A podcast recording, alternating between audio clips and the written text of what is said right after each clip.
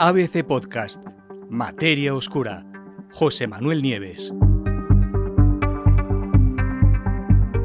Así se fragmentó la corteza terrestre.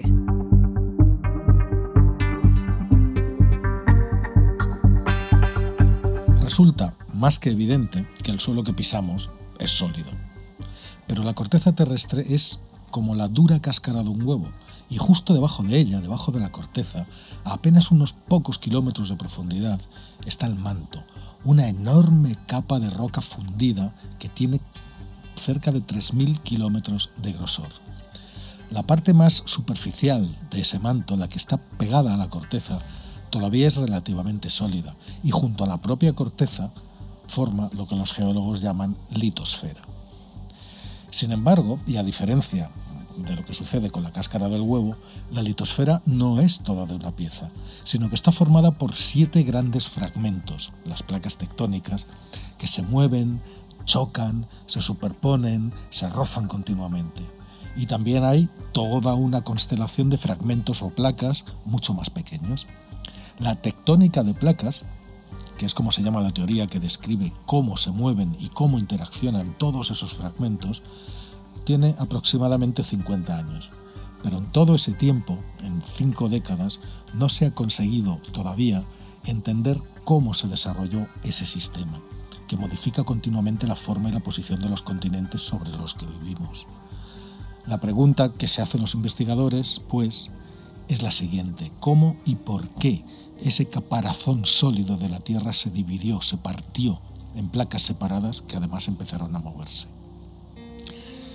Un equipo internacional de investigadores acaba de publicar una posible solución a este problema en la revista Nature. Un estudio en el que se aventura lo que podría ser una explicación. Durante los primeros tiempos, la Tierra, de su existencia, la Tierra era una gran bola de roca fundida y se mantenía caliente debido a los frecuentísimos impactos con otros cuerpos. El sistema solar primitivo, joven, era caótico, violento. Los planetas, los mundos buscaban su sitio y las colisiones enormes, enormes colisiones, eran muy frecuentes y esas colisiones provocaban mucho calor. Sin embargo, con el tiempo, la Tierra inevitablemente comenzó a enfriarse y como es lógico, la parte de fuera, la externa, se enfrió primero, formando una corteza más dura, sólida, sobre el manto que seguía estando fundido. Hay cierto consenso entre los científicos sobre que ese fue el escenario, así fue como se formó la primitiva corteza terrestre. Al principio, la corteza, entonces, era toda de una pieza, como la cáscara de ese huevo del ejemplo del principio, y el manto estaba, por lo menos, algunos cientos de grados más caliente que el actual. Pero, ¿por qué ese caparazón empezó a agrietarse y se rompió finalmente en pedazos? Pues precisamente para tratar de averiguar esto, los investigadores utilizaron simulaciones informáticas. Hicieron varias, hicieron muchas, y en ellas eh, intentaron averiguar qué es lo que sucedía si, después de haberse solidificado, la corteza terrestre se volvía a calentar de nuevo, causando que se expansiona, o sea, una, que se expandiera y que por lo tanto se fracturara. Cada una, todas las simulaciones que hicieron los científicos exploraron qué tipo de deformaciones sufriría la corteza en expansión en varios escenarios diferentes y cómo esa expansión de esa corteza nuevamente calentada provocaría su rotura.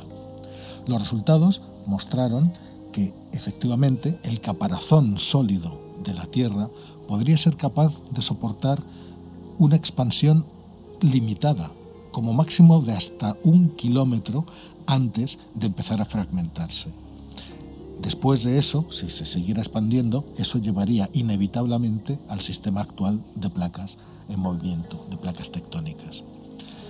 Ya otras investigaciones anteriores ya habían mostrado que eh, una actividad volcánica muy abundante o suficiente podría tener un efecto de enfriar la superficie de la Tierra. Pensemos en lo que pasa con un radiador, ¿no? Eh, pasa lo mismo con un radiador que está expulsando vapor.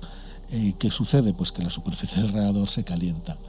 A medida que la roca fundida, que sería ese vapor, el, símil de radiador, fuera saliendo a la superficie a través de los volcanes, pues se iría enfriando, lo que haría que volvería, volviera a hundirse después de nuevo hacia las profundidades. Y al hacerlo estaría enfriando la litosfera primitiva de nuestro planeta. Pero hay algo más, pasó algo más ahí.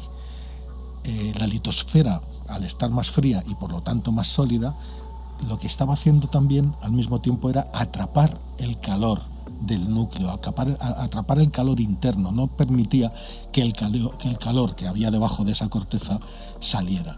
Y eso hizo que la litosfera empezara a calentarse de nuevo, con lo cual al calentarse se iba dilatando, expandiéndose y finalmente se produjo ese agrietamiento.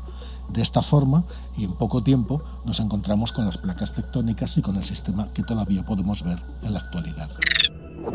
¿Fue así como comenzó la tectónica de placas?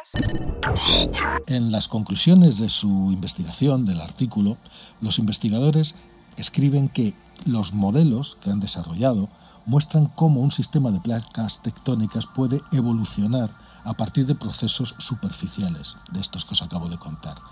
El inicio de la tectónica de placas requiere que la expansión sea lo suficientemente grande como para inducir tensiones horizontales que superen la fuerza de la litosfera en algún momento del león arcaico, que es precisamente hace miles de millones de años. Los científicos, por supuesto, siguen trabajando. Es una hipótesis muy bien fundamentada, pero necesita más trabajo y más investigación. Lo que quieren hacer ahora, la intención que tienen, es seguir desarrollando teorías que expliquen los complejos movimientos y procesos geológicos de la Tierra, el planeta en que vivimos. Esos estudios, una vez completados, podrán terminar de una vez con uno de los mayores misterios de la ciencia planetaria. Cómo y por qué la Tierra pasó de ser una bola fundida a ser nuestro planeta actual, dividido en placas y con una corteza sólida rota en trozos que se mueven continuamente.